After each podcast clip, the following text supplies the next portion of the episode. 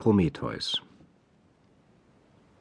Himmel und Erde waren geschaffen, das Meer wogte in seinen Ufern und die Fische spielten darin.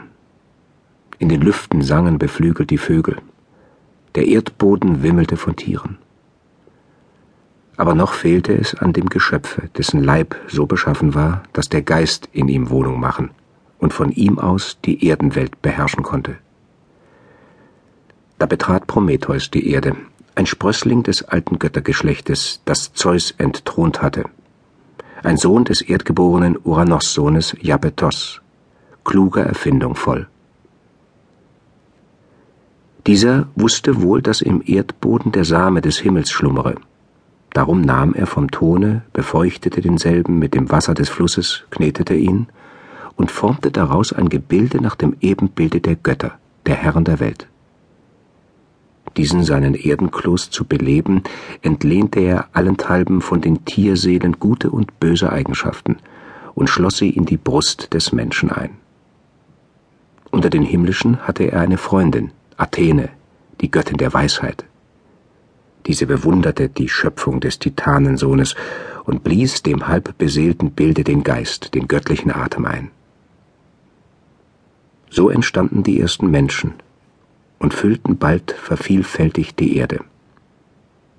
Lange aber wussten diese nicht, wie sie sich ihrer edlen Glieder und des empfangenen Götterfunkens bedienen sollten. Sehend sahen sie umsonst, hörten hörend nicht. Wie Traumgestalten liefen sie umher und wussten sich der Schöpfung nicht zu bedienen. Unbekannt war ihnen die Kunst, Steine auszugraben und zu behauen, aus Lehm Ziegel zu brennen, Balken aus dem gefällten Holze des Waldes zu zimmern und mit allem diesem sich Häuser zu erbauen. Unter der Erde in sonnenlosen Höhlen wimmelte es von ihnen wie von beweglichen Ameisen. Nicht den Winter, nicht den blütenvollen Frühling, nicht den früchtereichen Sommer kannten sie an sicheren Zeichen.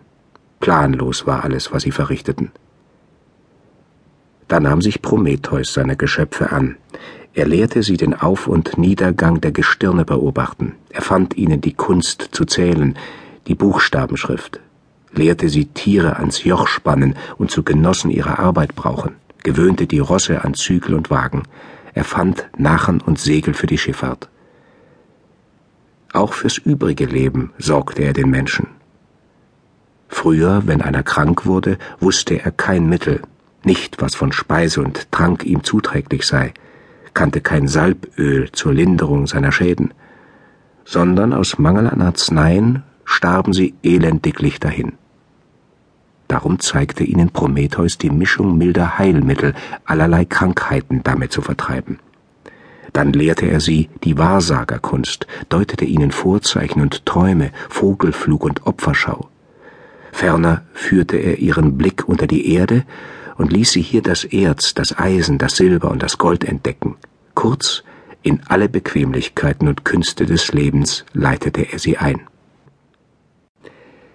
Im Himmel herrschte mit seinen Kindern seit kurzem Zeus, der seinen Vater Kronos entthront und das alte Göttergeschlecht, von welchem auch Prometheus abstammte, gestürzt hatte.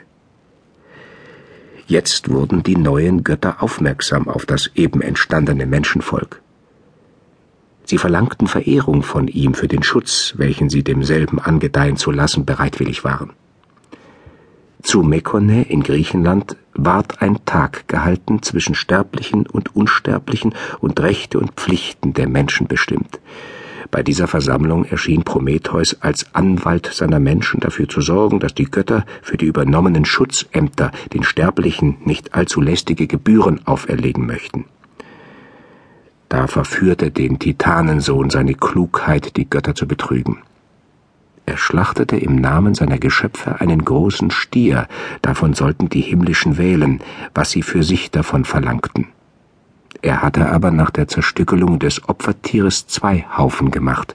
Auf die eine Seite legte er das Fleisch, das Eingeweide und den Speck in die Haut des Stieres zusammengefasst und den Magen oben darauf, auf die andere die kahlen Knochen künstlich in das Unschlitt des Schlachtopfers eingehüllt.